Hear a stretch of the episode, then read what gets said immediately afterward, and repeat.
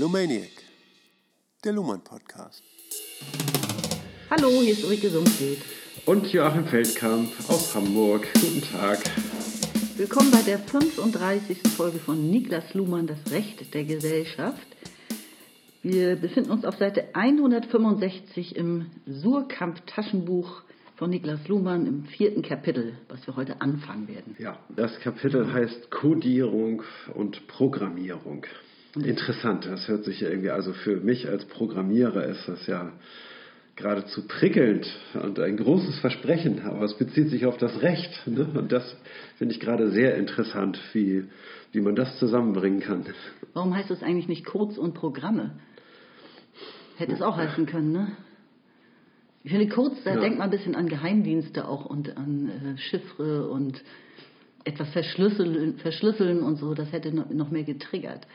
Ja, auf der, also wenn das Kapitel Codes und Programme hieße, ne, dann wären das, wäre das so eine substantivische Beschreibung. Und ich glaube, das heißt Codierung und Programmierung, weil man mehr dieses verbale, diesen verbalen Aspekt hervorheben will. Ne? Die, das, das ja, Prozesshafte, ne? das, das Prozesshafte. Überhaupt entsteht. Ne? Richtig. Das, der, der Code muss codiert, also muss entstehen ja. und das Programm muss programmiert werden. Ne? Ja. Wie, also diese ganze Logik ist ja eine, eine Logik von Zeitobjekten, so wie Husserl das in der Phänomenologie des inneren Zeitbewusstseins beschrieben hat. Und das ist ein, ein sehr wichtiger Aspekt bei der ganzen Systemtheorie. Das stimmt. Wobei das erst ganz spät drankommt in diesem Kapitel, ne? Äh, in diesem Abschnitt. Ah ja, okay, das ist interessant. Irgendwie. Soweit habe ich noch gar nicht gelesen und vorbereitet. Sorry. du bist wie immer besser vorbereitet als ich. Ach Quatsch, stimmt überhaupt nicht. Aber ich muss unbedingt noch loswerden, dass das hier eins meiner Lieblingskapitel des gesamten Buches ist, weil das ja. nämlich das tollste von allen tollsten Kapiteln ist. Darauf muss ich unbedingt noch mal hinweisen. Und das gleich, die, ich glaube, die einzige Tabelle im gesamten Buch äh, folgt. Ähm, also während alle anderen Kapitel die normal tollsten äh, Kapitel sind, richtig. ist das hier das, äh, das tollste der tollsten, das allertollste, der super Hyperlativ. Ja, genau. Seite 169 ist dann die Tabelle, die erklärt, wie eine wie aus einer anfänglichen, aus einem anfänglichen Begriff, der zu einer Tautologie wird, eine Paradoxie wird und wie man diese, wie diese Paradoxie durch Systeme entfaltet wird. Also das ja. ist der Knaller schlechthin. Jawohl, finde ich wirklich. Ja. Ich sag mal so, für einen Philosophen ist das relativ normal. Ja, ja. Kann schon sein. Glaube ich aber doch nicht, weil das so kommunikationswissenschaftlich analysiert ist, wie es ja. vor Luhmann so niemand geknackt hat. Also, wenn das 2000 Jahre lang nicht erkannt wurde, wie eine Paradoxie eigentlich entsteht oder was sie verdeckt, ja, mhm. dann äh, ist das nämlich nicht so normal für Philosophen. Ja.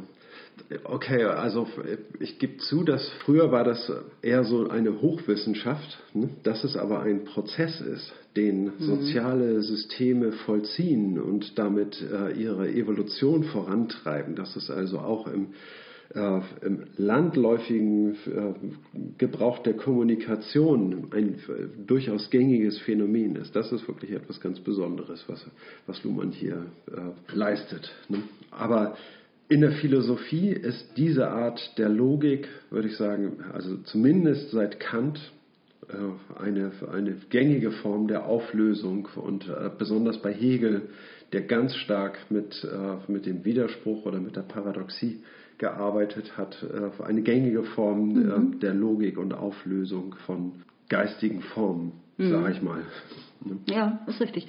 Nur, dass man nicht die Kommunikation selbst zugrunde gelegt hat, sondern nur ihre Erscheinungsformen, die Begriffe an der Oberfläche, die betrachtet hat, aber nicht, mhm. nicht diesen kommunikationswissenschaftlichen Vorgang ja. analysiert hat, Richtig. der bei der Entstehung von Begriffen vonstatten ja. geht. Ja. Ne? Das ist halt noch so Denkschritte noch davor geschaltet. Genau. Aber jetzt plaudern wir schon alles aus. Wir sind ganz heftig am Spoilern gerade. Ne? Und wir wollen ja eigentlich irgendwie so Suche in das Thema reinkommen und äh, dem Zuhörer alle Zeit der Welt lassen, das richtig zu verstehen und äh, wollen dabei ganz eng am Text bleiben. Und deswegen schlage ich vor, dass ich auf Seite 165 in dem taufrischen Kapitel Nummer 4 Codierung und Programmierung anfange zu lesen. So soll es geschehen. so soll es sein. Amen. Gut. Die Angabe der Funktion allein reicht nicht aus, um das Rechtssystem zu beschreiben. Wir hatten bereits im vorigen Kapitel gesehen, dass daraus nicht klar wird, woran das Rechtssystem sich orientiert, wenn es sich selbst reproduziert und gegen eine Umwelt abgrenzt. In der soziologischen Systemtheorie wird deshalb durchweg von Funktion und Struktur gesprochen. Und Strukturfestlegungen werden deshalb für unerlässlich gehalten, weil Funktionsangaben zu viel offen lassen. Aber auch in der Rechtstheorie selbst stößt man auf dieses Problem. Für Jeremy Bentham zum Beispiel liegt die Funktion des Rechts letztlich in der Sicherheit der Erwartungen aber der Orientierungswert Wert wird durch Command sichergestellt, durch einen politisch autorisierten, durchsetzungsfähigen Gesetzgeber. Ein Befehl erzeugt die Differenz von Gehorchen und Nichtgehorchen. Oder mit älteren Quellen, wenn Cicero sich fragt, was eigentlich das Recht sei, ist das Erste, was ihm mit Berufung auf sachkundige Männer einfällt, ratio summa insitia in natura quae iubet e quae facienda sunt prohibet quae contraria. Entschuldigung, ich bin nicht Lateiner. Und Luhmann lässt einen mit diesen lateinischen Zitaten auch sehr im Regen stehen. Er ist ja der Meinung, irgendwie, dass Latein und Griechisch und die paar anderen europäischen Dialekte, dass die alle beherrscht werden sollten. Also da ist er nicht ganz mit der Zeit gegangen.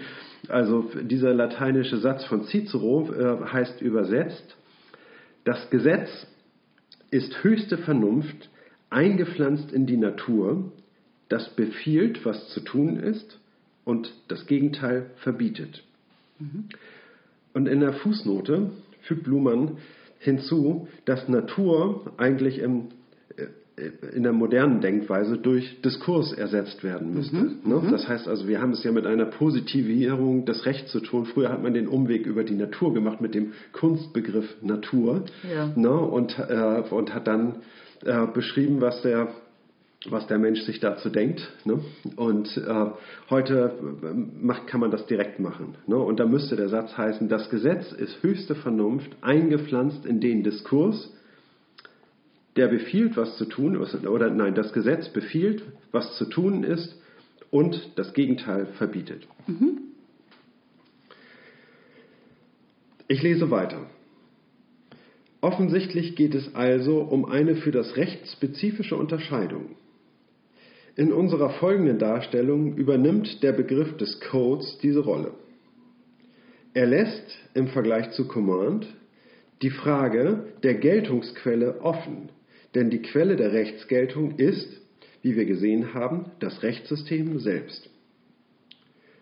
Und er ist enger gefasst als der Begriff der Struktur, obwohl Codes durchaus Strukturen sind, und lenkt mit Hilfe der Unterscheidung von Codierung und Programmierung die Aufmerksamkeit mehr auf die Entwicklung von Strukturen oder also Entwicklung auf Strukturen emphatisch. Genau. Ja? Genau. So, da habe ich jetzt auch lange drüber gebrütet über diesen ersten Absatz, weil Luhmann ja hier das Thema aufmacht des ganzen Kapitels eigentlich, wird jetzt angerissen, was uns jetzt hier erwartet. Ich verstehe es so. Wir haben ja die Funktion bestimmt kontrafaktische Stabilisierung von Verhaltenserwartungen. Mhm. Wir haben gesehen, dass das Rechtssystem äh, sich bei der Geltung auf sich selbst beruft.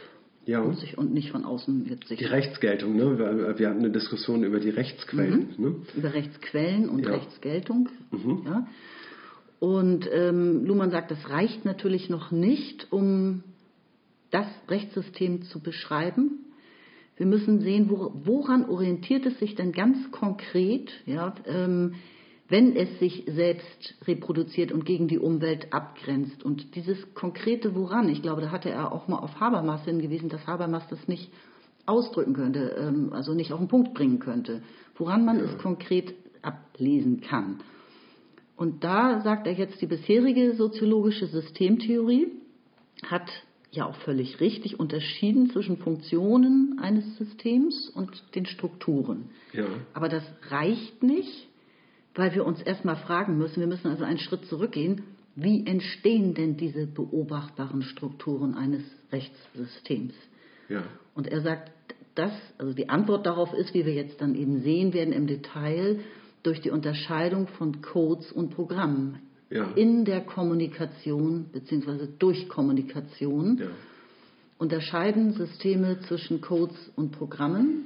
Der Mhm. Code wäre ja Recht, Unrecht, ein binärer Code, der hat immer zwei Werte. Und äh, auf der Basis von Codes entstehen dann Programme, wie wir dann später sehen werden. Da kommen wir ja jetzt erst zu. Also er geht jedenfalls einen Schritt zurück und sagt, wir können nicht gleich das, was wir beobachten können, die Strukturen, die sind ja beobachtbar, also das, das gleich nehmen, um das Rechtssystem äh, perfekt zu beschreiben, sondern wir müssen uns fragen, wie, wie entstehen diese Strukturen? Ja, richtig. Genau, also ähm, wir haben die Funktion beschrieben, ne? aber reicht das aus, um daraus eine, das Rechtssystem zu beschreiben? Das reicht nicht aus, weil, da, weil damit viel zu viel offen bleibt. Ne? Das, ist das, ähm, das heißt also, wir haben gesagt, irgendwie, okay, wir haben jetzt die Funktion gefunden. Die Funktion ist, wie du gesagt hast, kontrafaktische Stabilisierung von Verhaltenserwartungen. Äh, jetzt könnten wir im Prinzip damit losrennen, aber jetzt ist die Frage, ja, wie? Wir haben ganz viele Fragen. Wie? Welche äh, Erwartungen wollen wir denn stabilisieren? Ne? Wie machen wir das? Ne? Wie, äh, wie wollen wir dabei vorgehen? Ne? Diese Fragen sind ja alle offen werden überhaupt nicht beantwortet durch die Angabe dieser Funktion. Es reicht nicht aus. Das heißt, es braucht noch mehr.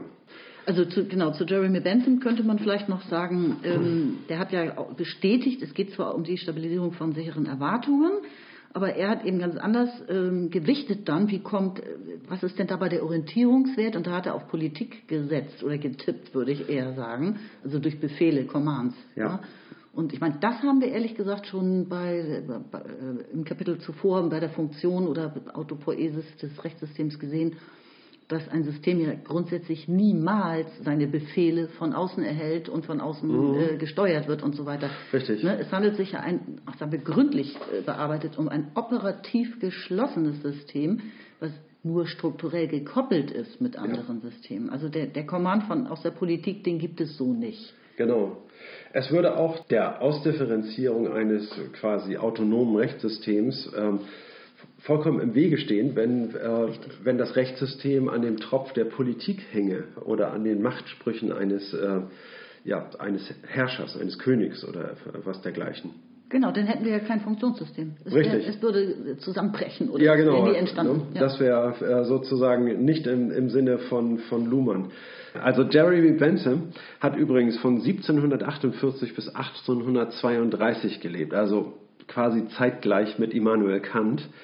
Und äh, er wird zu den Utilitaristen gezählt. Also er hat eine eine juristische Ausbildung genossen, galt als Wunderkind. Er hat mit zwölf angefangen zu studieren und hat äh, sich da hineingearbeitet, hat dann aber seine juristische Laufbahn schnell beendet und ist dann zur Wissenschaft übergegangen und hat, gilt als ein Sozialreformer.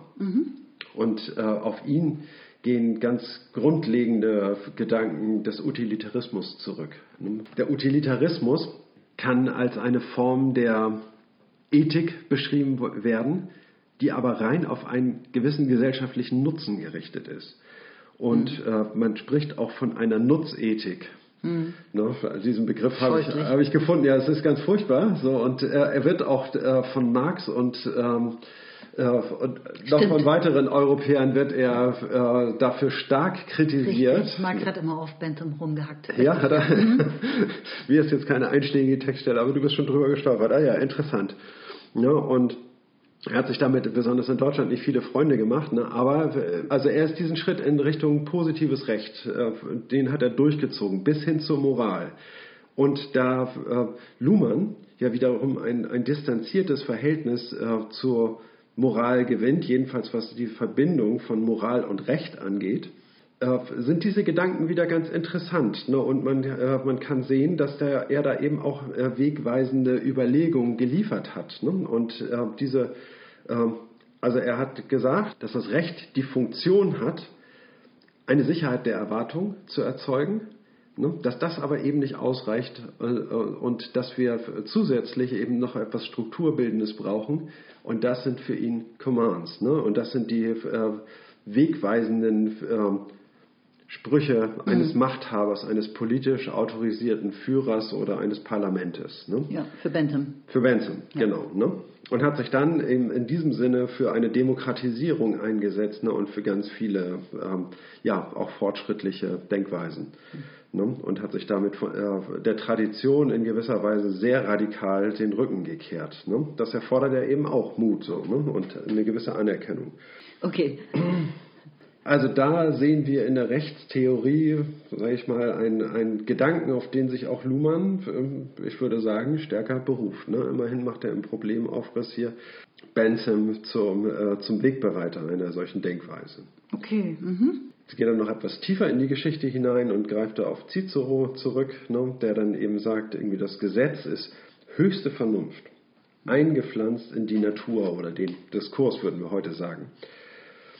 Und es befiehlt, was zu tun ist und was das Gegenteil ist. Und das Gegenteil verbietet. Hm.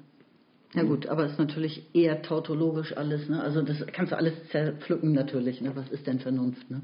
Ja. Und, ne, also da kommen wir jetzt hin. Ja, das, das ist genau. Was ist Vernunft? Vernunft ist dabei eben das, das Strukturgebende. Ne? Die Vernunft ist das, was wir, was wir brauchen, ne, um, äh, um zwischen Recht und Unrecht entscheiden zu können. Ne? Also wir haben ein Gesetz, ne? aber dieses ähm, Gesetz muss interpretiert werden. Dieses Gesetz muss gelebt werden. Das muss auf äh, Situationen angewendet werden.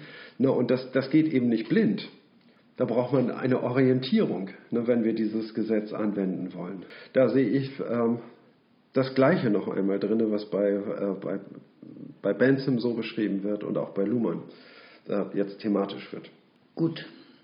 Ja, wir haben nochmal den Begriff der Geltungsquelle, ganz klar. Ne? Hier haben wir, äh, was ist die äh, Rechtsquelle? Können wir sagen?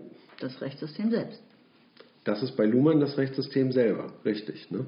Bei Bentham aber nicht. Ne? Mhm. Da war es ja der Gesetzgeber, der dieses Gesetz vorgibt ne? und der eben auch äh, sagt, wie es ähm, zu interpretieren ist, wie es anzuwenden ist und seine Macht und die Macht ist quasi äh, immer mit im Spiel. Ne? Mhm. Ne? Weil Luhmann sagt, äh, äh, ist es, der geht da einen anderen Weg im Denken ne, und sagt irgendwie, ja, das, das reduzieren wir mal. Ne? Wir reduzieren es darauf, dass wir nur einen Code haben, der, ähm, und zwar von Recht und Unrecht. Das ist unser Code. Ne? Und dass wir die eine oder die andere Seite dieses Codes aktivieren, wenn es um ein bestimmtes Thema geht. Ne? Und das war zuvor dem Herrscher, dem Machthaber, zugestanden, dies zu entscheiden. Aber Macht setzt ja eben eine Differenz voraus von Gehorsam und Nicht-Gehorsam. Was ist denn, wenn der Machthaber äh, sagt, es soll so sein und das Gegenteil von dem passiert? Ne? Dann wird seine Macht ja in Frage gestellt. Ne? Und wenn man das genauer untersucht, ne, dann stellt man fest, ja, auch in, wenn wir die politische Intention mit hinzunehmen, ist ja immer noch die Frage, wie äh, die politische Intention auf äh, die sozialen Verhältnisse übertragbar ist. Ne? Und wir kommen dahin, dass wir sagen, ja, also da, wo das Volk gehorcht und da, wo das Volk nicht gehorcht, ist abhängig von, von sozialen Strukturen. Letztlich kann ein Machthaber nur das anordnen, wo er wo mit Gehorsam zu rechnen ist. Und er wird davor zurückschrecken, etwas anzuordnen, wo das Volk nicht mitgeht und seinen Ungehorsam zum Ausdruck bringt. Also was Luhmann hier intendiert ist, also er geht äh, bei Jeremy Bentham weitgehend mit, wenn es darum geht, den, äh, die Funktion und die Struktur voneinander zu trennen, aber er bestimmt die, ähm, die Struktur anders als, der, ähm, als Jeremy Benson. Und zwar wird die Struktur nicht durch den ähm, durch Command gegeben, was eben den Machthaber als Rechtsquelle einschließt, sondern nur noch durch den Code wird, wird ja. die Struktur initiiert. Ne? Und das heißt also, dass der dass der Machthaber einfach, ähm, der sagt, was Recht und was Unrecht ist, ne? ähm, der wird weggestrichen und es bleibt übrig nur noch der Code, ne, den, äh, den der Machthaber bedient hat. Und der wird jetzt durch soziale Strukturen definiert. Der wird durch das Rechtssystem äh, bestimmt und nicht durch soziale Strukturen. Ja, das, die das Rechtssystem ist eine soziale Struktur. Ja, aber nicht, weil soziale Strukturen ist ja jetzt sehr allgemein. Das beinhaltet ja sozusagen alles, was in der Gesellschaft passiert. Ähm, das passiert ja ganz allein im Rechtssystem. Rechtssystem ist, ähm, ist Kommunikation und äh, wir sprechen von ähm, sozialen Strukturen nur im Sinne von, von Kommunikationsstrukturen ne? und die sind im Rechtssystem spezifisch. Das sind, äh, das sind soziale Strukturen. Naja gut, ne? aber aufs Rechtssystem bezogen halt. Ja. Ne? Okay, also ich würde jetzt zusammenfassend sagen, zum ersten Absatz, ähm, Funktionsbestimmung haben wir sowieso bereits gemacht. Und Luhmann geht da auch mit Jeremy Benson mit, was diese Stabilisierung von Erwartungen betrifft. Er streicht sowohl bei Bentham weg, wie, das, äh, wie die Strukturen zustande kommen. Den Machthaber. Den Machthaber ja. streicht er bei Bentham weg. Und bei und Cicero die Natur. Bei Cicero streicht er die Natur weg und ersetzt ja. sie durch Diskurs. Und in der bisherigen vor Luhmann erfolgten soziologischen Systemtheorie stellt, er streicht er auch einfach weg, sofort von Strukturen, von Strukturen auszugehen, die bereits vorhanden sind. Ja. Sondern er sagt eben, wir müssen einen Schritt zurück und noch einen Schritt und noch einen Schritt sozusagen bis, bis an den absoluten Anfang gehen und uns fragen, wie werden Strukturen gezeichnet, wie entstehen ja. sie?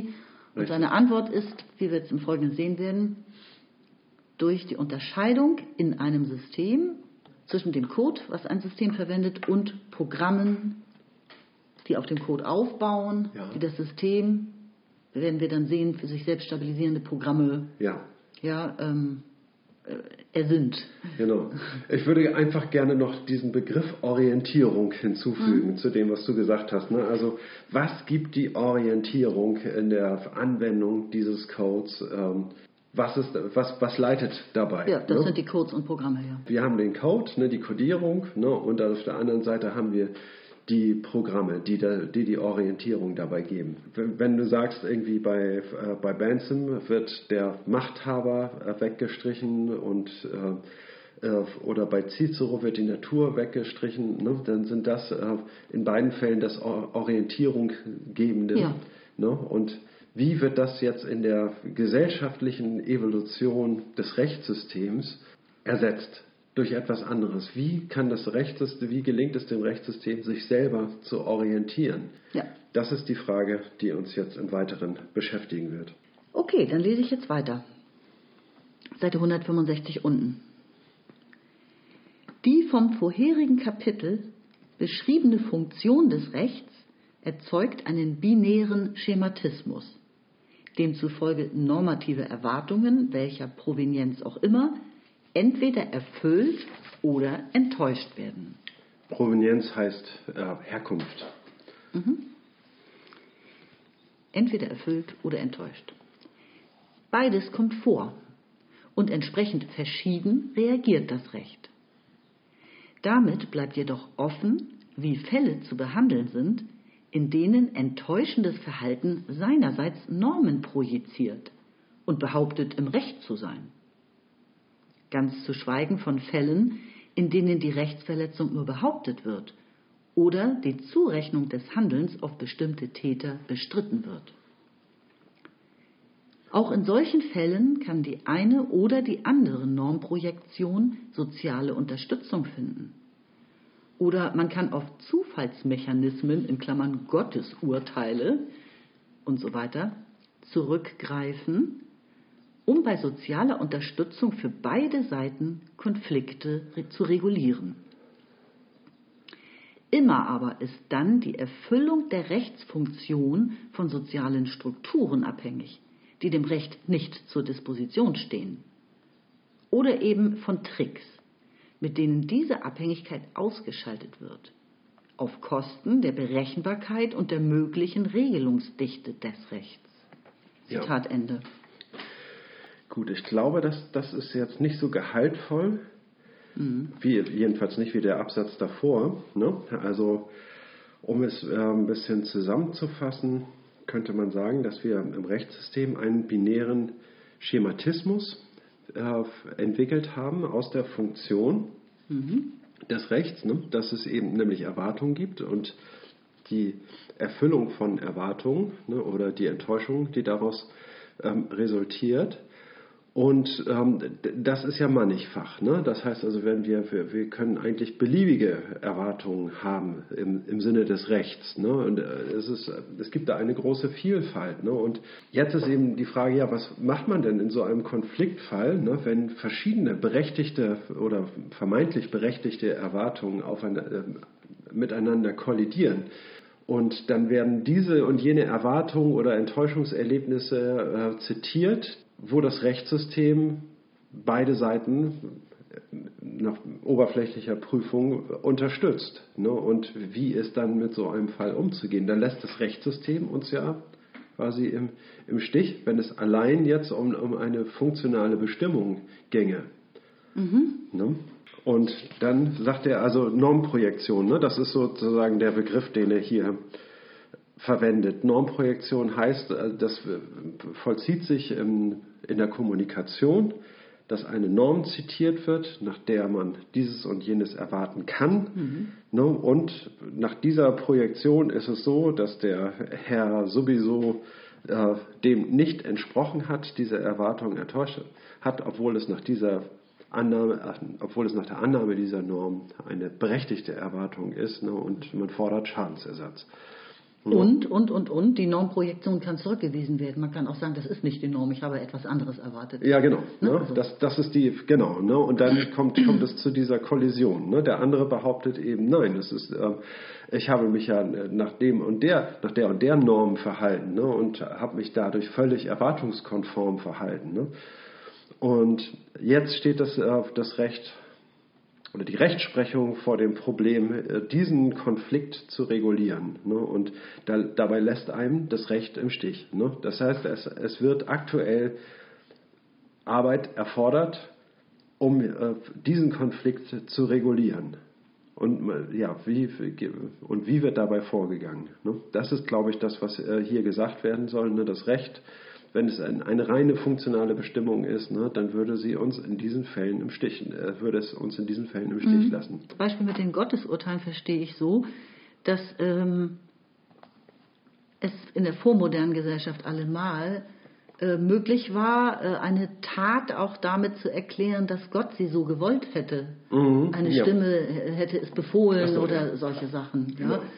Und das würde das dem Recht ja auch seine Funktion rauben. Und äh, genau, dass man sich auf ein Gottesurteil beruft, ne, ist, sage ich mal, eine, eine Technik, ja. mit der man sozusagen die Unterstützung von anderen sich einheimsen kann. Ja, eine Manipulationstechnik. Eine, eine Kampagne. Manipulationstechnik oder ein Trick, ein Kniff, ein Winkelzug, ne, wie mhm. auch immer man das nennen will. Ne? Ja. Ich würde sagen, wir gehen über gleich zum nächsten Absatz. Mhm. Ich lese vor auf Seite 166.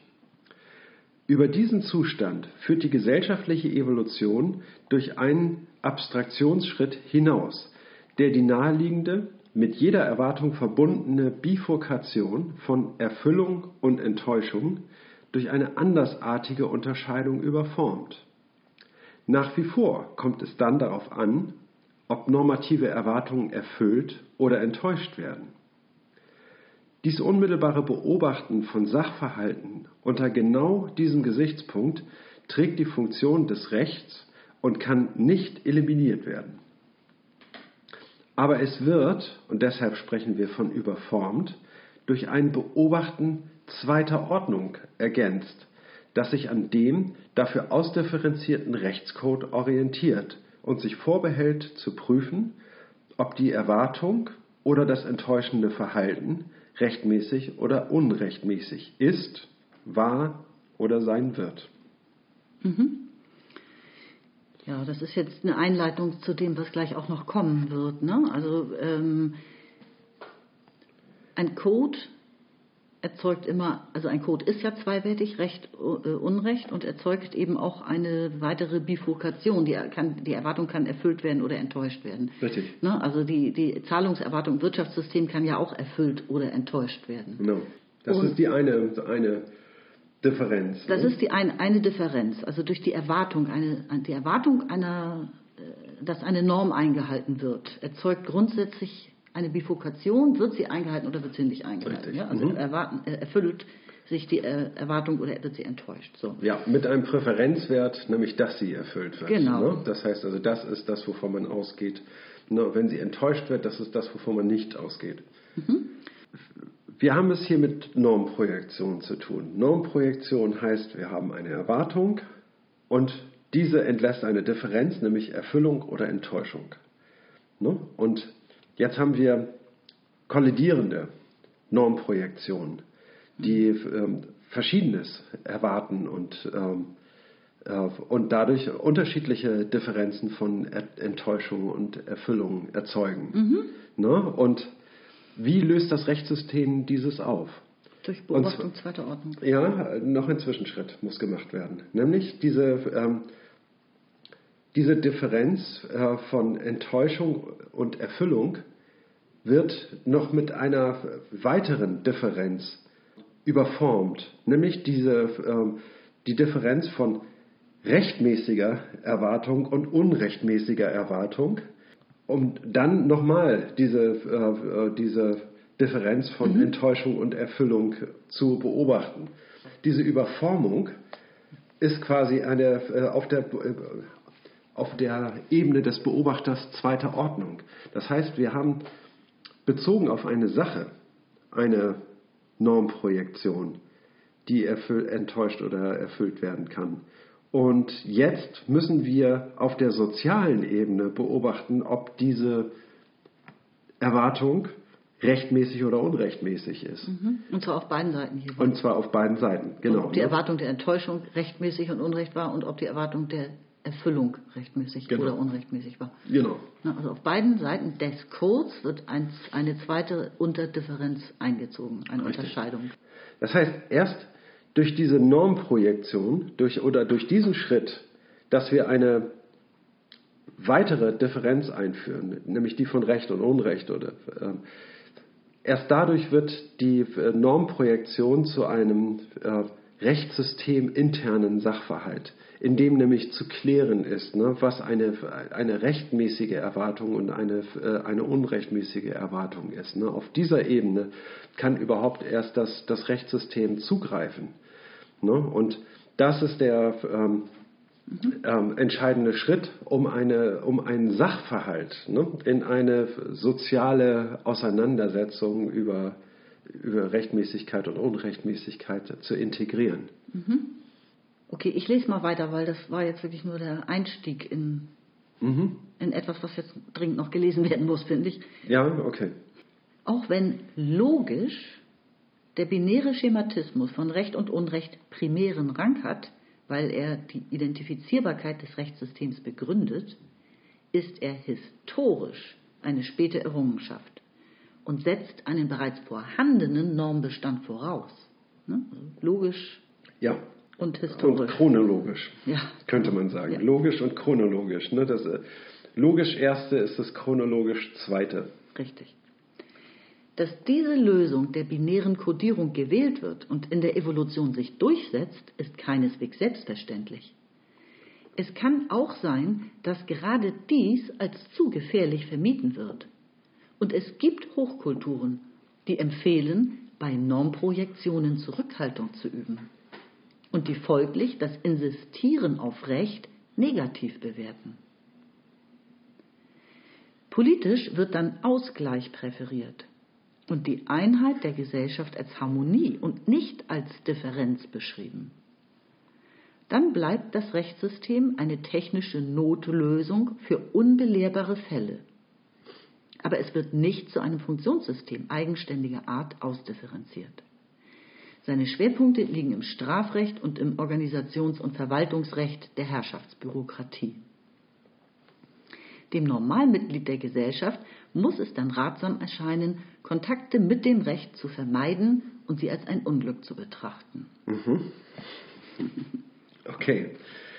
Ja, wir haben hier zunächst mal diese Figur, das logisch Erste und das chronologisch Zweite. Mhm. Ne? Und dann im Weiteren sagt Luhmann, dass das keine Selbstverständlichkeit ist, dass sich eine Kodierung des Rechts in dieser Art und Weise durchsetzt. Ne? Das ist wichtig, sondern es ist eine Besonderheit der Evolution. Ne? Eine, man könnte auch sagen, eben ein Zufall.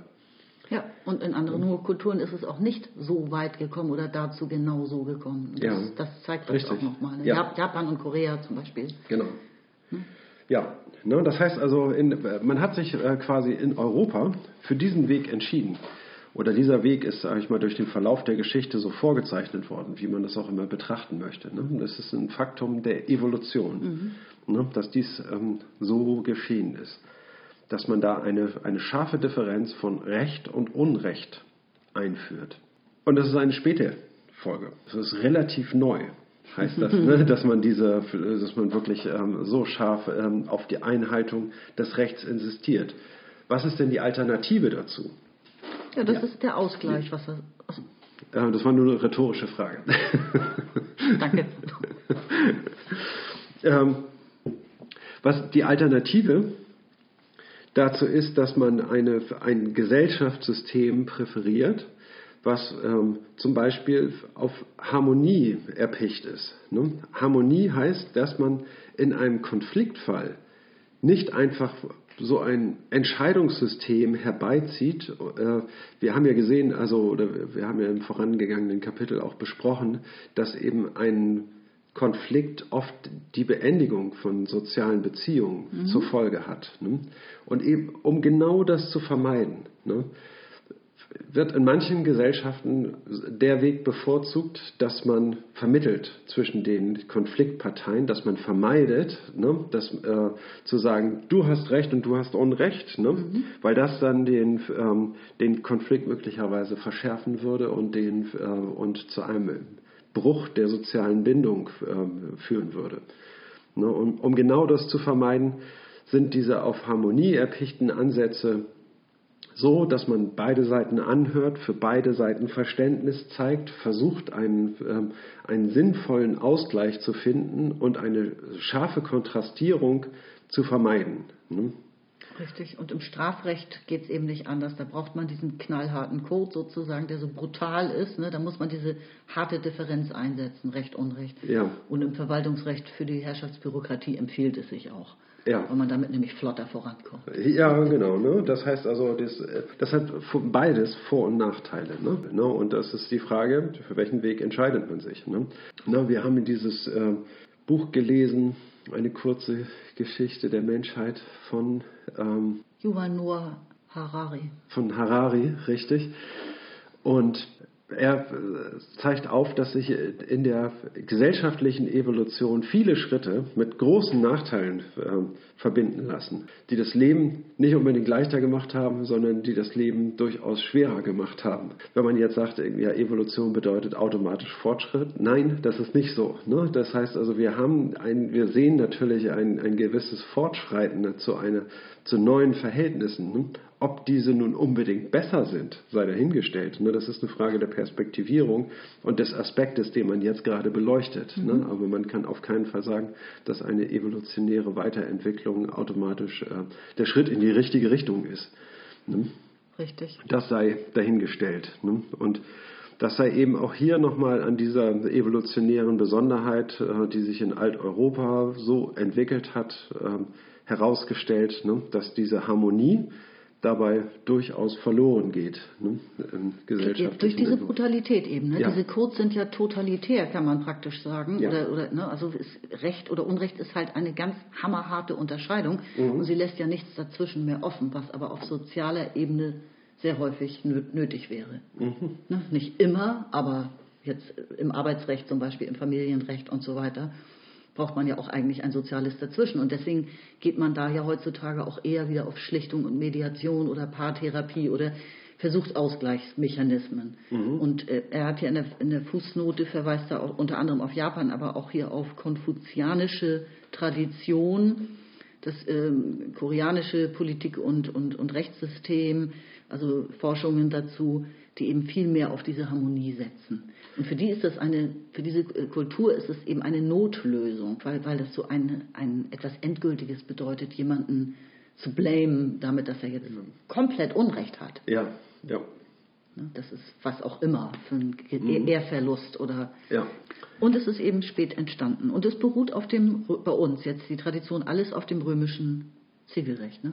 Könnte man, ja, Ja, das könnte man so sagen. Ne? Und das zeigt auch einen Vorteil eben, ne, wenn, das, das römische, wenn wir das römische Zivilrecht betrachten, ne, dann sehen wir ja, dass, der, äh, dass sich das römische Reich immer weiter vergrößert hat. Ne? Und das ist eben auch nur dadurch möglich gewesen, ne? dass da eben klare Regeln herrschten ne? und klar, äh, dass eine klare Definition gab, wann, wann gegen diese Regeln verstoßen wurde ne? und auch in der Rechtsprechung ne? die Tendenz eindeutig da war. Ne? Dieses Recht wiederherzustellen. Ne? Statt den Ausgleich zwischen den Konfliktparteien zu suchen, ging es darum, dieses Recht wiederherzustellen, um damit diese Klarheit wieder, äh, mhm. wiederum äh, zu erzeugen. Ne? Man sieht, dass diese Vorgehensweise zum Imperialismus des Römischen Reiches kongenial verläuft. Diesen harten Worten. Glaube ich, können wir jetzt auf ja. Seite 167 weiterlesen. Genau, das will ich dann auch mal gleich tun. 167 in der Mitte der Absatz, der so beginnt. Aus der bloßen Tatsache, dass normative Konflikte vorkommen und im Hinblick auf die Schädlichkeit ihrer Folgen Bemühungen im, um Konfliktlösung motivieren, lässt sich mithin die strikt zweiwertige Kodierung nicht erklären.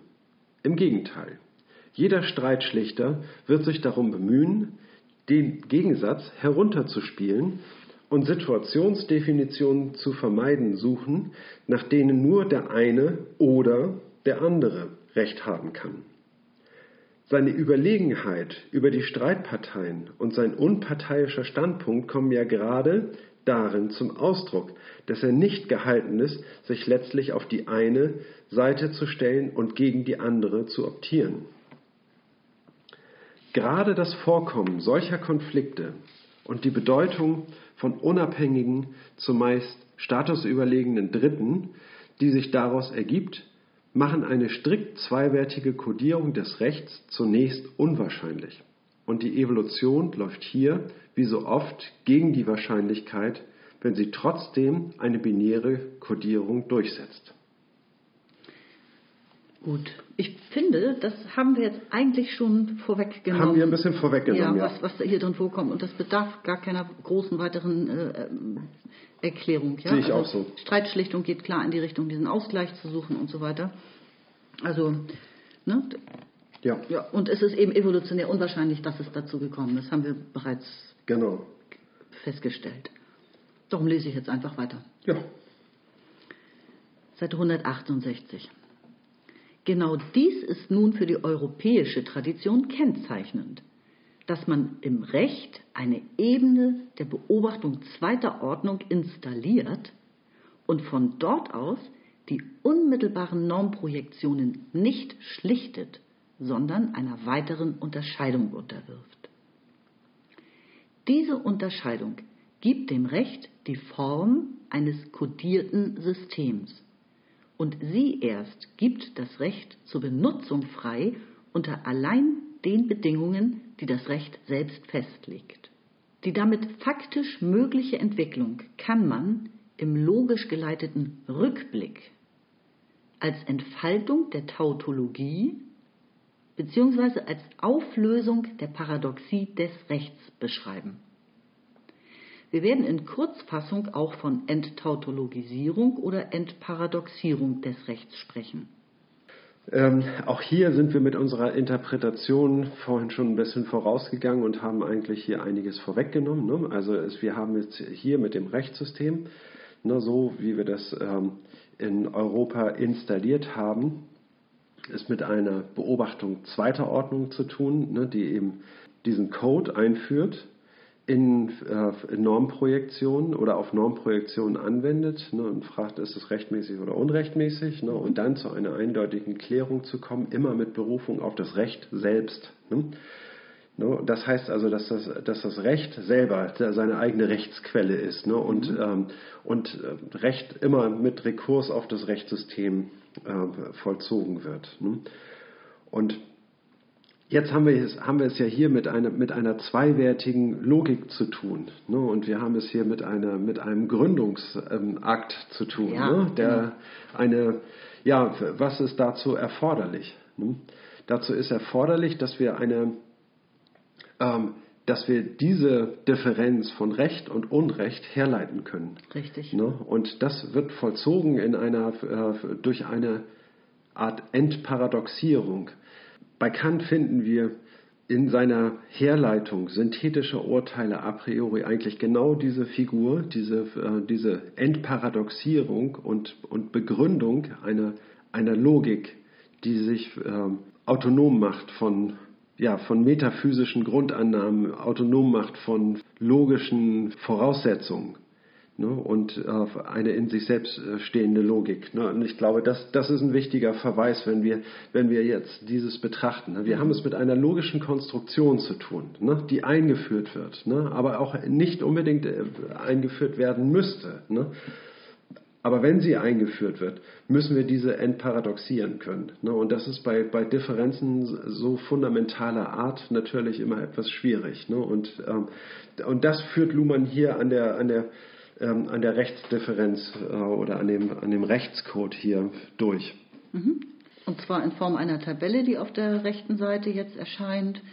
Ich meine, man könnte sagen, das ist eine, eine logische Rückleitung des heute vorhandenen mhm. zu den Ursprüngen, bis dahin in den Grund, bis wohin man nicht weiter zurückfragen kann. Ja. Beginnend mit dem Wort Recht. Ja. Am, Anfang ist das Wort Recht. Genau. Henne-Ei-Frage, Henne ist zuerst da. Ja. in diesem so. Fall jetzt. Genau, und das ist ja irgendwie, ne?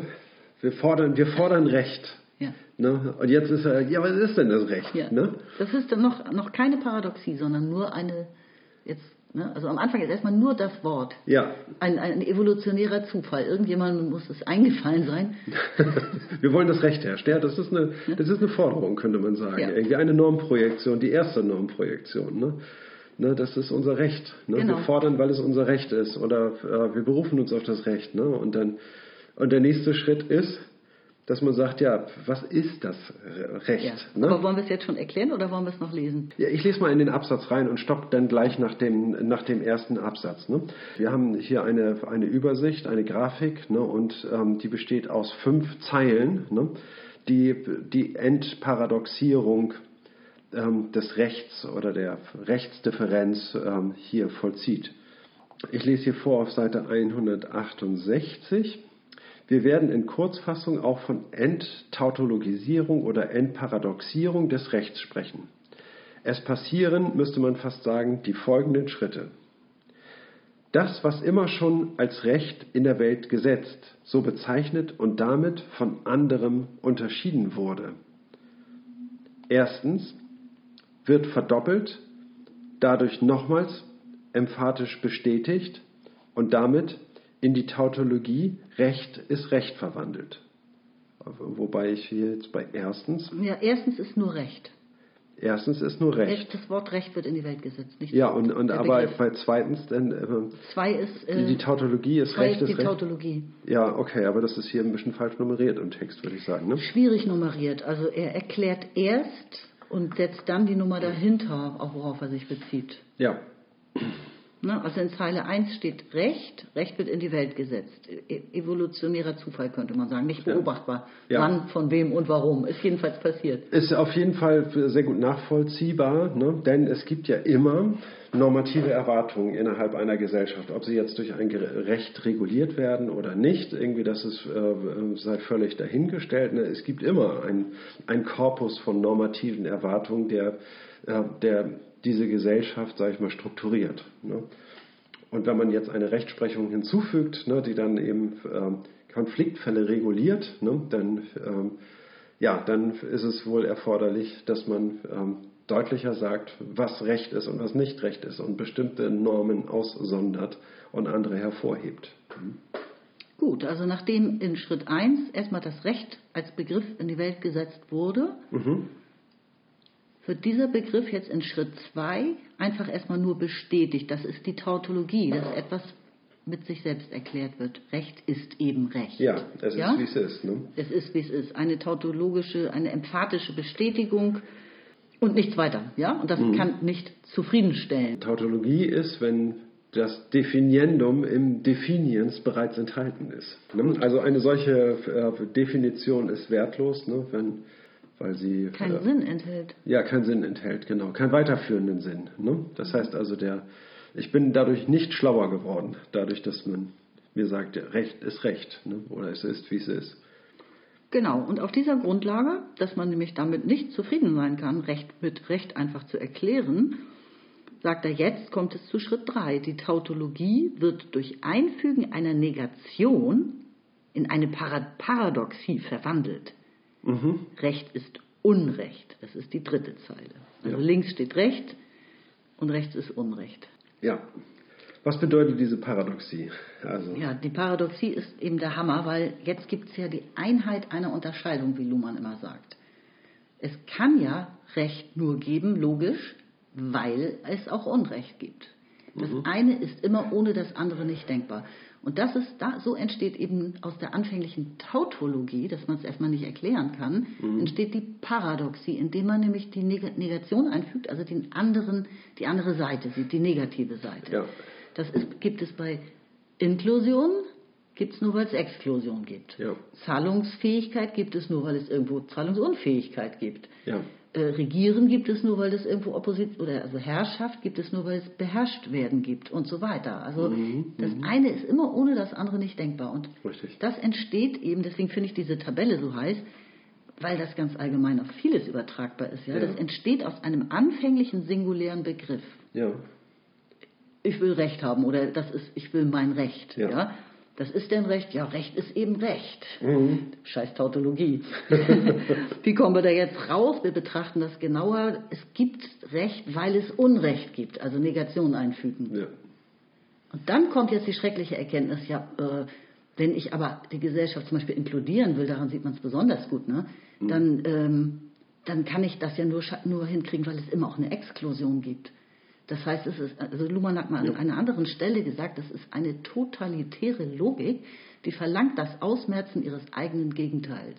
Mhm. ja. Ne? Und betrachtet wird meistens, Richtig. also Ja. vor allem bei dem Begriff Inklusion, nur die positive Seite und der andere Begriff wird gerne überhaupt nicht weiter mitverfolgt. Ja, richtig, ja.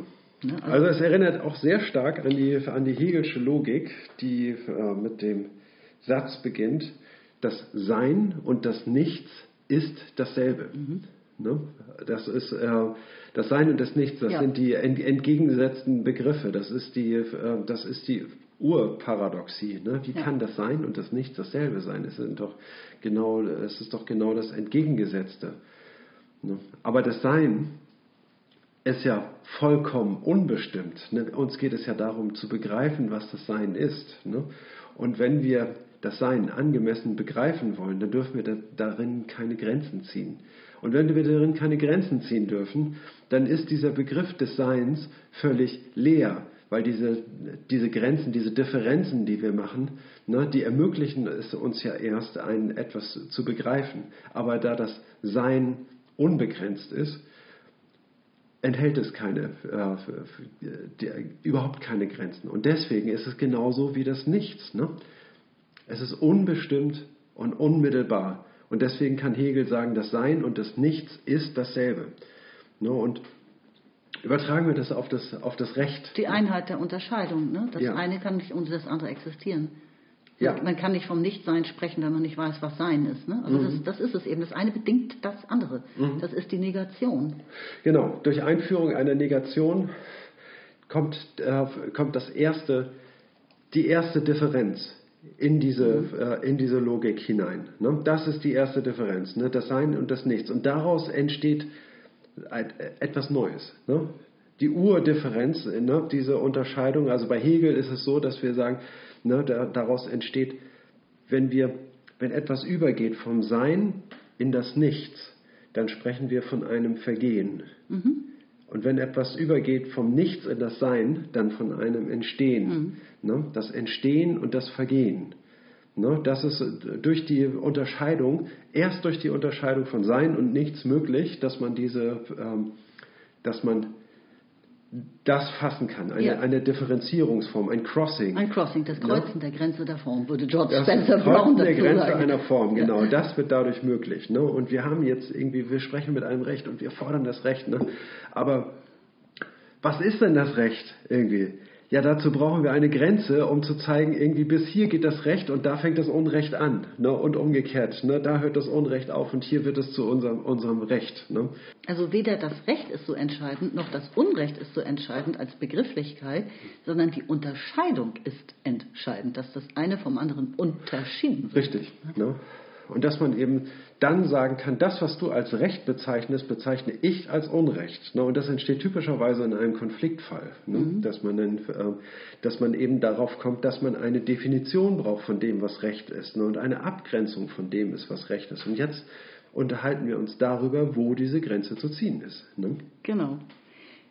Ich lese mal jetzt weiter. Wir waren ja jetzt zuletzt bei Schritt 3, bei dieser, es ist jetzt eine Paradoxie mittlerweile entstanden. Mhm. Auf der linken Seite steht Recht und auf der anderen Seite steht Unrecht. Und beides scheint jetzt. Recht ist Unrecht und Unrecht ist Recht. Genau, das ja. ist eine ganz fürchterliche Paradoxie, aus der will man sich sicherlich schnell befreien in der, ja. in der Evolution.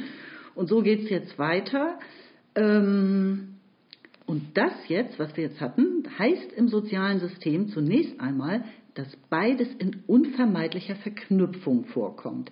Das Recht des einen ist das Unrecht des anderen, aber beide sind Mitglieder der sozialen Gemeinschaft.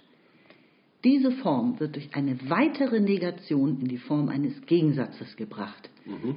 Recht ist nicht Unrecht. Recht kann nicht gleichzeitig Unrecht sein. Ne? Wenn das, man könnte sagen, der Satz des ausgeschlossenen Dritten wird hier eingefügt. Ja. Ne? Wenn etwas Recht ist, dann kann es nicht gleichzeitig Unrecht sein. Und wenn etwas Unrecht ist, dann kann es nicht gleichzeitig Recht sein. Richtig. Ne? Das zu fordern. Ne? Durch eine weitere Differenz. Ne? Also wir sehen hier in der Grafik, dass die Pfeile, also bei einer Paradoxie sagen wir, a ist gleich non a. Und jetzt durch eine weitere Negation, nämlich, und diese Negation muss ganz anders angesetzt werden als die erste Negation. Während wir bei der ersten Negation, ähm, sage ich mal, a und non a, die eine Seite der Gleichung ähm, negiert haben, negieren wir jetzt das Gleichheitszeichen und sagen, a ist ungleich non a. Ne? Und das heißt also durch eine, äh, eine Negation ganz anderer Art, eine weiterführende Negation, nämlich die Beziehung äh, dieser beiden mhm. logischen Teile äh, wird negiert. Ne? Mhm. Das ist der nächste Schritt, der von, der von dem Widerspruch hinführt zum Satz des ausgeschlossenen Dritten, mhm. könnte man sagen. Genau, er erläutert hier noch zu, zu diesem vierten, zu dieser Auflösung von Recht ist nicht Unrecht. Das geschieht, damit derjenige, der im Recht bzw. im Unrecht ist, auch in zeitlicher und in sozialer Hinsicht mit diesem Status fest rechnen kann bzw. rechnen muss. Und er sagt ja auch, was du gerade gesagt hast, die Feststellung, dass jemand, der im Recht ist, im Unrecht ist, wäre ein logisch verbotener Widerspruch. Mhm. Und jetzt geht es weiter in Richtung zu dem, wovon dieses Kapitel eben handelt, zu, ja. von den Codes und Programmen. Ja? ja. Jetzt haben wir also bisher haben wir vorliegen, Recht ist nicht Unrecht. So. Dieser Widerspruch, von dem wir gerade gesprochen haben, es wäre ja ein logisch verbotener Widerspruch, dass jemand, der im Recht ist, gleichzeitig im Unrecht ist, der wird schließlich durch Konditionalisierung ausgeschlossen. Und erst damit wird die Tautologie entfaltet bzw. die Paradoxie aufgelöst. Richtig. In Zeile 5 kommt jetzt, Recht ist Recht bzw. Recht ist kein Unrecht, wenn. Kondition, ja. wenn die in den Programmen des Rechtssystems angegebenen Bedingungen erfüllt sind. Mhm. Genau, also hier werden weitere und Differenzen eingefügt. Konditionale. Ne? Konditionale sind ja nichts weiteres, also da bin ich jetzt voll bei der Programmierung. Ne? Programmieren besteht eigentlich in äh, darin, dass man ganz viele if-Bedingungen hm. miteinander verknüpft. If und else. Ne? Das ist das Entscheidende bei der, äh, bei der Programmierung. Ne? Also auch jetzt, jetzt in dem Sinne der Computerprogrammierung. Ne? Ich sage, ich habe mal ein, ein, Zitat gesehen von einem Entwickler, äh, der hat in einem, in einem Tweet äh, geschrieben, ne? ja, also eigentlich äh, endet, endet jedes Debugging eines, äh, eines Programms meistens mit der Einführung einer weiteren if-Clause. Ne? Das heißt also, mit, indem man ein, äh, zwei Fälle voneinander unterscheidet. Das heißt also, mhm. Programme bringt man dadurch wieder zum Laufen, dass man äh, den Fehler findet, wo eine, äh, wo ein unvorhergesehener Fall zu einem Widerspruch und zu einem Crash des Programms führt. Ne? Und indem man diesen ähm, Fall abfängt mit einer If-Clause. Wenn das sich so und so verhält, irgendwie, ne? in dem Fall müssen wir äh, hier das Programm fortsetzen und in dem anderen Fall müssen wir hier, da das Pro äh, Programm fortsetzen. Damit hat er genau den äh, Nagel auf den Kopf getroffen. Ne? Und das ist auch die Schnittstelle zur Computerprogrammierung, könnte man sagen. Ne? Absolut. Wir führen hier wirklich eine statische Logik ein, indem wir Konditionale einfügen. Ne? Wir haben Grundkonditionale, nämlich die Unterscheidung von Recht und Unrecht, ne, durch, was durch Negation hergestellt wird. Wir haben äh, eine zweite If-Clause durch die Unterscheidung, dass wir Recht und Unrecht so voneinander unterscheiden, dass sie ähm, sich wechselseitig durch Negation auseinander ergeben. Ne? Das heißt also, wenn wir Recht negieren, sind wir automatisch beim Unrecht und nicht bei irgendetwas anderem. Mhm. Und wenn wir Unrecht negieren, dann befinden wir uns äh, im Recht mhm. und, äh, und nicht bei irgendetwas anderem. Das ist keine, keine Willkür, sondern Recht und Unrecht sind scharf voneinander zu unterscheiden. Und es gibt kein drittes, ne, was durch Negation der einen Seite auch möglich ist. Mhm. Ne? Und darauf aufsetzend ne, sind, äh, das sind, sage ich mal, die Grundkonditionale und jetzt wird durch weitere Konditionale ausdifferenziert, was das Recht ist. Ne, und, und näher bestimmt, was das und, Recht ist. Genau, und genauso, ja. was das Unrecht ist. Also darum genau. sieht in der fünften Zeile sieht es so aus, links steht rechts, rechts steht Unrecht. Ja. Beides verweist mit Pfeilen so aufeinander ah, und ist aber dabei durchgestrichen, weil es ja nicht dasselbe ist. Und äh, auf beiden Seiten gibt es Unterpfeile. Und diese Unterpfeile stehen für wenn, dann. Ja. Das ist der typische Konditionalsatz. Ne? Recht ist Recht, wenn. Ja. Ja? Und beim Unrecht, Unrecht ist Unrecht, wenn. Also wenn ja. das und das vorliegt, dann ist es Unrecht. Genau. Ne? Und diese, so entstehen Programme. Richtig. Ja, so entstehen Programme und dann ist es eben auch, was heißt jetzt Programme? Also wir, wir haben dieses Grundpattern, ne, diese, äh, diese Unterscheidung, wo die Konditionale dran anknüpfen. Ne, und die garantieren, dass wir uns im Rechtssystem befinden. Ne. Und jetzt kommen die Programme, die äh, sagen, wann wir uns im, im, Recht und mit welchen äh, Erwartungen wir uns im Unrecht befinden, ne, die das auflösen. Und diese Programme sind einer, äh, wie soll man sagen, ein, einer sozialen Verabredung unterworfen und nicht mehr dem Rechtssystem selber. Ne? Diese soziale Verabredung wird äh, durch die Festlegung der Programme bestimmt. Welche ja, aber, Programme? Ja, aber das Rechtssystem hm? legt doch diese Programme, also da würde ich jetzt widersprechen, das Rechtssystem legt diese Programme ja äh, komplett selbst fest. Ähm, und das sind ja die Programme des Rechtssystems und nicht die Programme der Gesellschaft der, als auf der Zuschauertribüne. Ja, das, das, das ist richtig. Nur, dass man eben äh, sagen kann, dass wir, äh, dass wir das Rechtssystem jetzt hauptsächlich, man könnte sagen, irgendwie richten wir das Rechtssystem an der an dem Menschen aus und an der Würde des Menschen, ne? oder richten wir das Rechtssystem an dem Volkswohl aus, oder richten wir das ähm, ähm, Rechtssystem an der Völker, Völkerverständigung. Das sind ja ganz unterschiedliche Programme, die natürlich alle im, in, in diesem Rechtssystem kulminieren. Nur sie sind eben abhängig von, ähm, davon, dass man diesen sozialen Input bekommt. Ne? Und um es dann in, in das Rechtssystem hinein zu transformieren. Na gut, externe Fakten gelangen ins System sozusagen. Genau. Und das System ist strukturell gekoppelt mit, der, mit allem anderen sozusagen, mit der genau. Gesamtgesellschaft, mit dem politischen System ja. und auch mit dem Mediensystem, also mit allen, mit der Wissenschaft und so. Mhm. Klar. Ich würde gerne noch ähm, das kurz zu Ende lesen, das Zitat hier, was er jetzt zu diesem Ergebnis sagt, zu dieser letzten Zeile. Ich glaube, ich bin dran mit Lesen, ne? Auf dieser Ebene, ja? Hauptsache, es liest jemand. okay. Ist auf dieser Ebene, ne? Von da an, ne? Mhm. Auf dieser Ebene der Programmierung oder in Klammern Selbststrukturierung, Klammer zu, kann das System sich dann zeitlicher Variation aussetzen und sich damit vom Zufall des Vorkommens von Konflikten unabhängig machen, indem es selbst bestimmt, was als entscheidbarer Konflikt behandelt werden kann und damit als evolutionärer Attractor von Fällen fungiert. Wir werden in einem späteren Kapitel sagen, dass dies auf eine Steigerung der Varietät des Systems und auf eine Dauerproblematisierung des Verhältnisses von Varietät und Redundanz hinausläuft. Genau, also hier hat er nochmal angefügt, welche Vorteile es bietet. Ja. Und ähm, ja, ne, was dadurch plötzlich äh, möglich ist, dass äh, wir jetzt auf dieser Ebene sind, auf der, der Konditionalprogramme, Ja. ne, der, der Wenn-Dann-Definitionen von sowohl Recht als auch Unrecht. Und zwar, also erstmal handelt es sich um eine Selbststrukturierung des Systems. Das System kann sich damit auch selbst beschreiben und es gewinnt Zeit. Ne? Hier haben wir diesen Zeitfaktor, den hattest du eingangs auch schon genannt, dass das halt alles Zeitobjekte sind, von denen wir hier sprechen. Richtig. Es gibt jetzt nämlich eine zeitliche Variationsmöglichkeit, ne? Genau. indem man sagt, wir haben das Programm und das müssen wir erstmal durchjagen, sozusagen. Wir betrachten diesen Fall unter diesen Bedingungen, die wir eingezogen haben. Ja. Ne? Für Straftaten, für Taten oder Delikte, äh, Kon Konflikte jeglicher Art. Genau. Ne, dadurch ist ein Zeitgewinn möglich.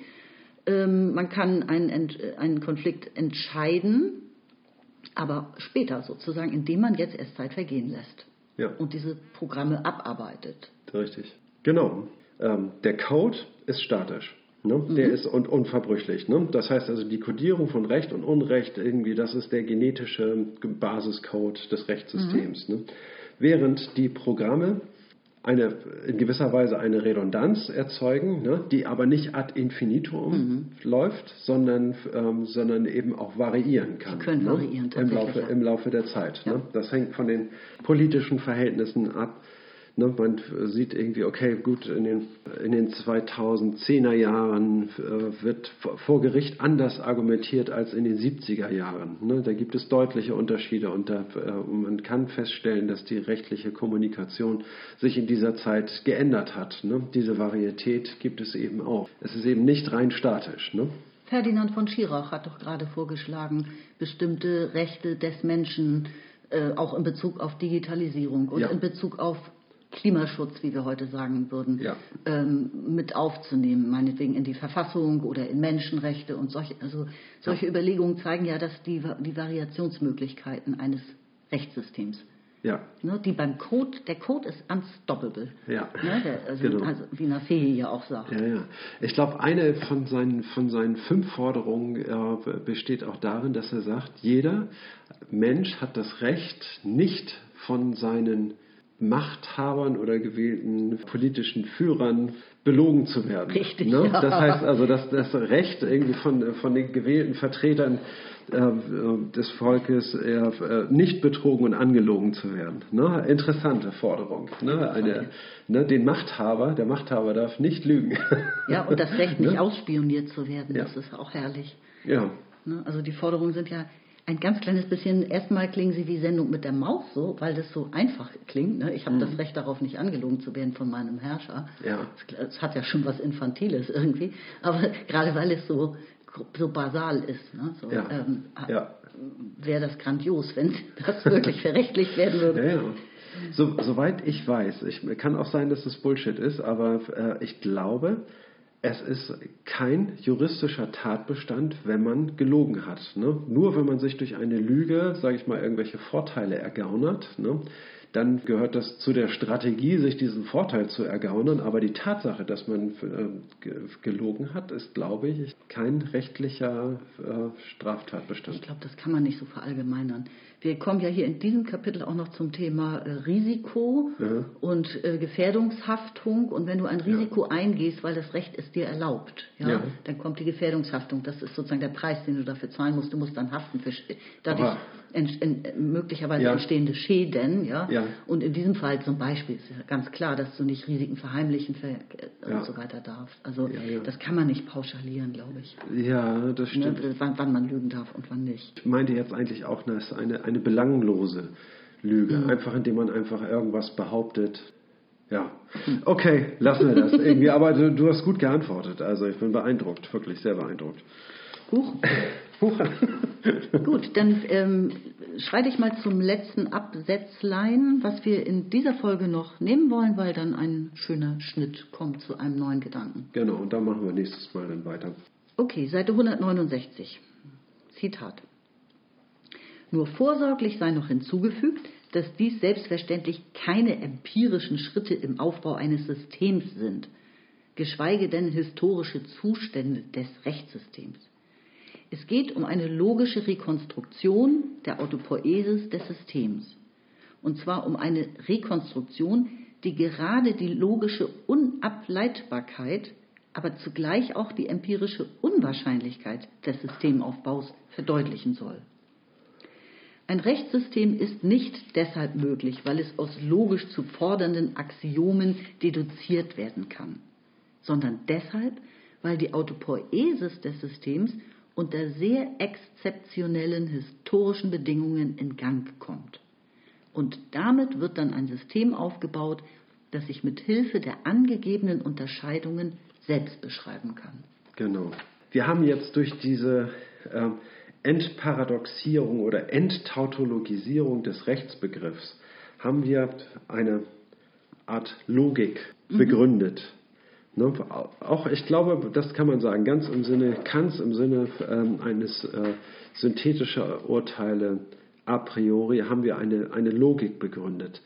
Aber wir sagen nicht, dass man genau diesen Vorgang eben auch empirisch begründen kann oder empirisch beobachten kann. Ne? Oder dass man äh, sagen, diese Enttautologisierung irgendwie beobachten könnte. Sondern, was haben wir gemacht? Wir haben eine, äh, eine Logik gefunden, durch die dem System ermöglicht wird, sich selber zu beschreiben, mhm. was die Voraussetzung dafür ist, sich selber zu beobachten und ähm, das Beobachtete in so einer Selbstbeobachtung zu differenzieren und äh, Wegmarken zu markieren, an denen in die eine oder in die andere Richtung äh, zu gehen ist. Also für eine Beobachtung zweiter Ordnung ist eine Selbstbeschreibung die Voraussetzung. Richtig, du hast eben, glaube ich, einen Dreher drin gehabt. Du hast ja. gesagt, die Voraussetzung dafür, dass es sich äh, beobachten kann, wäre, dass es sich beschreiben kann. Ist ja genau andersrum. Also, zeitlich muss man sich ja erst beobachten können, bevor man sich beschreiben kann. Also du musst ja erst ja, unterscheiden ja, ja. und dann kannst du bezeichnen. Ne? Sonst, Oha. Aber, nee, sonst wird das aber Das ist, äh, huiui, da muss ich äh, nochmal drüber nachdenken. Da, vielleicht finde ich zum nächsten Mal noch eine Antwort. Oder in den Kommentaren irgendwie, was da jetzt die, äh, die Voraussetzung ist. Ne? Also wir wissen ja bei Unterscheiden und Bezeichnen, Distinction and Indication, dass man erst etwas unterscheiden können muss. Mhm einen Apfel von der Birne unterscheiden können muss, mhm. bevor man etwas bezeichnen kann, genau bezeichnen kann mit einem ja. genauen Begriff. Ja. Und ich denke, genau so ist es logisch bei, bei der Beobachtung und der Selbstbeschreibung. Mhm. Ne, was ist logisch vorher? Die Beobachtungsgabe, Fähigkeit. Aber wenn du etwas beobachten willst, dann musst du ja wissen, was du beobachtest und wovon du dich unterscheidest. Ne? Okay. Das ist wieder das Henne-Ei-Problem. Ja, wieder das Henne-Ei-Problem. Und dieses Mal ist es ganz klar die Henne. ne? Das heißt also, wir haben es mit einer, äh, mit einer Rekursionslogik, haben wir es zu tun, mit einer Rekursionslogik mit äh, wechselseitigen Voraussetzungen. Und hier geht es darum, dass wir eine äh, dass wir die Autopoiesis des Rechtssystems, ne, können wir nur beschreiben, indem wir die äh, Möglichkeit, äh, eine Möglichkeit finden, ne? äh, hier Differenzen einzufügen und, äh, und die müssen wir begründen können. Ne? Und das leistet genau diese Logik.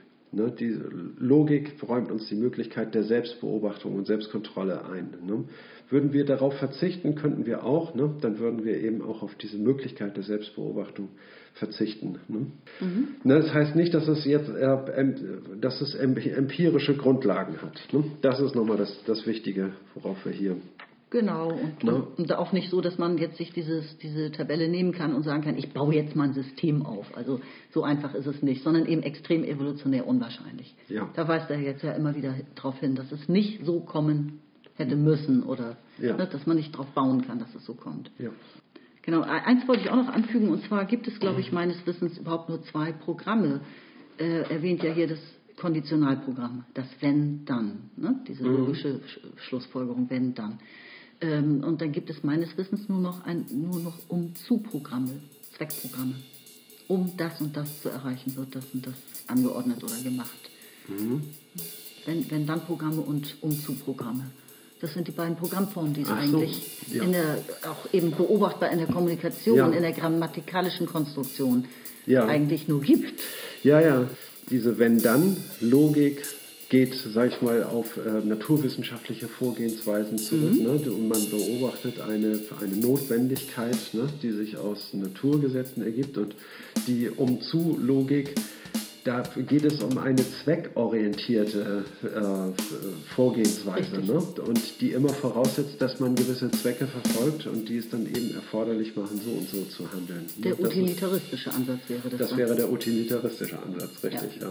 ja. dann hätten wir für heute unser Programm geschafft, würde ich sagen. Ne? Genau. Dann würde ich sagen, Exit. Exit, genau, das ist doch ein, ein guter Übergang. Exit für die Hamburg Towers jetzt. oh ja, Hamburg Towers, 14.45 Uhr, Spielbeginn. Ne? Punkt- Nicht wie an die. Glotze. Alles klar. Bis zum nächsten Mal dann. Ich freue mich drauf. Tschüss. Tschüss.